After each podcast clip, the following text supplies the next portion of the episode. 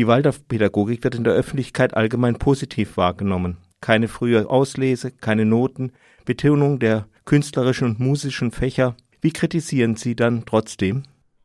Ja, also zum einen kann man den einen oder anderen Punkt, den Sie jetzt genannt haben, auch schon kritisch hinterfragen. Vor allen Dingen ähm, kritisiere ich aber, dass die Weltanschauung, die der Waldorfpädagogik zugrunde liegt, ähm, dass die halt fundamental zu kritisieren ist. Das ist die Anthroposophie, die äh, ja, Rudolf Steiner nannte sie auch Geheimwissenschaft. Das ist eine okkulte Lehre, ähm, die im Grunde genommen auf der Hellseherei ihres Gründers Rudolf Steiner ähm, beruht und ähm, da sind halt alle Methoden drin verankert. Also es gibt da okkulte Anschauungen, wie ein Kind sich entwickelt, wo es eigentlich herkommt. Es gibt den Glauben an Karma und Reinkarnation, ähm, ja, und allerlei äh, Wirres aus der Welt des Gründers, würde ich mal sagen, ähm, die in der Waldorfschule durchaus eine Rolle spielen, die aber ganz selten kommuniziert werden. Und das kritisiere ich eigentlich vor allem, dass man ähm, nicht sagt, was man tut. Und hat das Auswirkungen? Ich denke schon, dass das Auswirkungen hat. Also zum Beispiel ähm, gibt es die Ja-Siebte-Lehre. Also ich habe gerade schon gesagt, das Kind ähm, ist ja, kommt nicht aus dem Nichts nach anthroposophischer Anschauung, sondern ähm, äh, man reinkarniert und innerhalb der Reinkarnation ist es anders als in den fernöstlichen Religionen so, dass es da noch eine Weiterentwicklung gibt. Also Anthroposophen legen eine kosmische Evolutionsgeschichte darunter.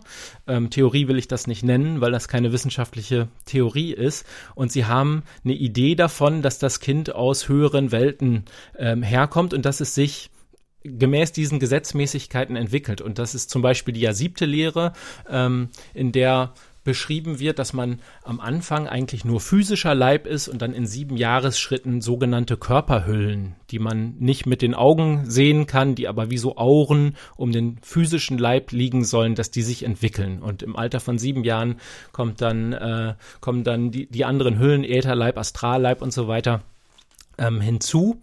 Und daraus bezieht die Waldorfpädagogik ihre Entwicklungspsychologie. Also was ein Kind wann lernen soll, ähm, ist bestimmt durch diese ja siebte Lehre. Und für die gibt es keine Begründung, außer dass Rudolf Steiner die irgendwann beschrieben hat. Wo schadet das denn? Also wenn es zum Beispiel äh, an dieser ja siebte Lehre hängt, dass man verspätet äh, mit dem Schriftspracherwerb ähm, anfängt, denn man sagt erst im Alter von sieben ähm, wird die nächste Körperhülle geboren und erst dann ähm, sollte man lesen und schreiben lernen, dann würde ich sagen, schadet das einzelnen Kindern, weil einzelne Kinder auch schon früher soweit sind oder vielleicht schon lesen und schreiben können, wenn sie in die Schule kommen. Es gibt bestimmte Ansichten darüber, wie man Mathematik vermitteln sollte. Und das sind vielleicht nicht unbedingt die Ansätze, wie wir heute wissen, wie man am besten Mathematik lernt. Und ähm, da man immer wieder zurückgeworfen wird auf das, was Rudolf Steiner gesagt hat, kann man sich da eigentlich nicht weiterentwickeln. Und da sehe ich ein großes Pro Problem drin, das häufig an Waldorfschulen durch die Elternhäuser ähm, kompensiert wird.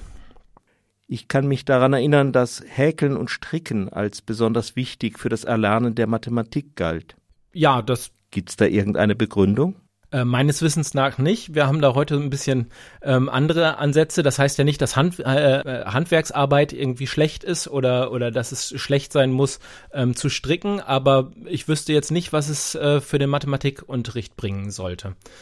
Es ist aber jetzt nicht nur die, ähm, diese ja siebte Lehre, es gibt dann auch noch die Ansicht, dass das Kind in seiner Entwicklung die Entwicklung der Menschheit nachvollzieht, die streng eurozentrisch oder man könnte auch sagen rassistisch ähm, angelegt ist bei Steiner und dann ist man halt in einem gewissen Alter ist man Römer und danach wird man Grieche und ähm, so wird dann der Stoff in der ähm, Waldorfschule angelegt. Also, dass man Parzival in einem gewissen Alter liest, das findet man dann schon äh, bei Steiner, weil das dann angeblich der kindlichen Entwicklung entspricht.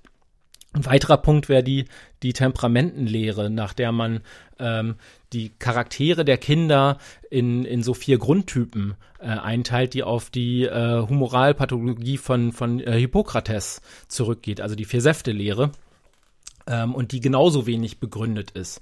Und ähm, dann äh, stehen die Waldorfschulen meines Erachtens vor dem Widerspruch, dass sie einerseits behaupten, besonders auf das Kind einzugehen und besonders ganzheitlich zu sein, auf der anderen Seite aber so ganz grobe Kategorisierungen vornehmen. Also einmal nach dem Lebensalter des Kindes in sieben Jahresschritten sagen, äh, was man wann lernen kann und dann die Kinder in so vier Grundtypen einteilen, so dass man nach Lebensalter und nach Charaktergrundtyp wie äh, in einer, in einer Schublade dann eine bestimmte Behandlung für ein Kind vorfindet. Und das ist meines Erachtens genau das Gegenteil von dem, was man ganzheitlich nennen könnte, wobei man auch erstmal definieren müsste, was ganzheitlich eigentlich sein soll. Denn da sehe ich häufig so einen, so einen Kampfbegriff, den ich an Waldorfschulen aber häufig höre.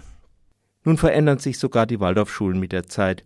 Es gibt zum Beispiel die Stuttgarter Erklärung, in der sich die Waldorfschulen von rassistischen Äußerungen in den Schriften Rudolf Steiners distanziert haben. Also es mag vielleicht einzelne Bestrebungen geben, die da, äh, die in dem Sinne äh, eines Reformprozesses zu deuten wären, aber insgesamt sehe ich den nicht. Auch wenn man die Stuttgarter Erklärung sich genau anschaut, dann distanziert man sich eigentlich nicht von Steiners Rassismus, sondern man sagt, dass bestimmte Stellen im Werk so verstanden werden könnten, was immer so ein bisschen impliziert, wenn man halt keine Ahnung von der Anthroposophie hat, dann, äh, dann kann man das als Rassismus auslegen, was es natürlich nicht ist. Und dann distanziert man sich aber gleichwohl von jeder Form des Rassismus. Ich finde allerdings, ich habe vorhin die Epochenlehre äh, die Kulturepochen so ein bisschen angesprochen, dass das Kind in seiner Entwicklung die Geschichte der Menschheit nachvollzieht. Also es ist letzten Endes eine Lehre, die davon ausgeht, dass es Rassen gibt, die sich irgendwie höher entwickeln. Und wie man aus so einer Weltanschauung überhaupt Antirassismus ableiten will, das ist mir völlig unklar. Also man nimmt Rassen als real existierend an, ähm, grenzt sich aber von Rassismus ab. Und das passt nicht zusammen. Und solange die Waldorfschulen nicht bereit sind, sich mit dem Rassismus ihres Gründers wirklich auseinanderzusetzen, ähm, ist das zum Scheitern verurteilt. Es gibt auch viele engagierte Lehrerinnen und Lehrer in den Waldorfschulen. Sind das alles Rudolf Steiner Fundamentalistinnen? die den Meister wortwörtlich nehmen? Also so eine gewisse kognitive Dissonanz braucht man da sicherlich, aber das kriegt man ganz gut hin. Es ist insgesamt ja so ein riesiges und widersprüchliches Werk, das aus, also Ansgar Martins, äh, der den Waldorf-Blog betreibt, der sagt immer, dass man äh, praktisch, dass aus Steiners Werk immer der Zeitgeist spricht. Also man kann sich immer das heraussuchen, was einem eigentlich gerade zu Pass kommt. Und das konnte in dunkleren Zeiten der deutschen Geschichte, konnten Anthroposophen bestens erklären, warum die Anthroposophie mit dem Nationalsozialismus bestens kompatibel ist. Und ähm, heute kann man bestens erklären, warum Steiner schon immer Demokrat war. Nun gelten viele Waldorflehrer als links. Ist da nicht ein Widerspruch?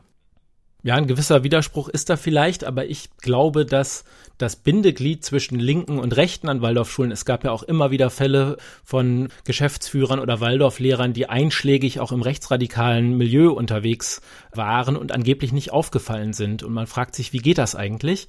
Ich glaube, es liegt daran, dass man sich im irrationalen Denken und in der Verschwör in Verschwörungsideologien treffen kann. Und die findet man auch schon bei Rudolf Steiner, wenn er etwa über die geistigen Ursprünge des Ersten Weltkriegs ja, fantasiert und ähm, da irgendwelche finsteren Mächte am Werk sieht. Ohnehin ist die Anthroposophie ja eine Weltanschauung, die ähm, Geister, Engel und Dämonen als real existierende Wesen ansieht. Ähm, und in der Anthroposophie sind allerlei Kräfte des Bösen und des Guten miteinander im Clinch. Und unser Weltgeschehen ist eigentlich nur die Folie, ähm, vor der sich dieser Kampf dann abspielt. Und ich glaube, im Zweifelsfall kann man sich dann immer auf antiamerikanische Verschwörungstheorien einigen. Also ich würde sagen, das irrationale Denken ist das Bindeglied an Waldorfschulen und das halte ich gerade heute in Zeiten von Fake News für ganz gefährlich.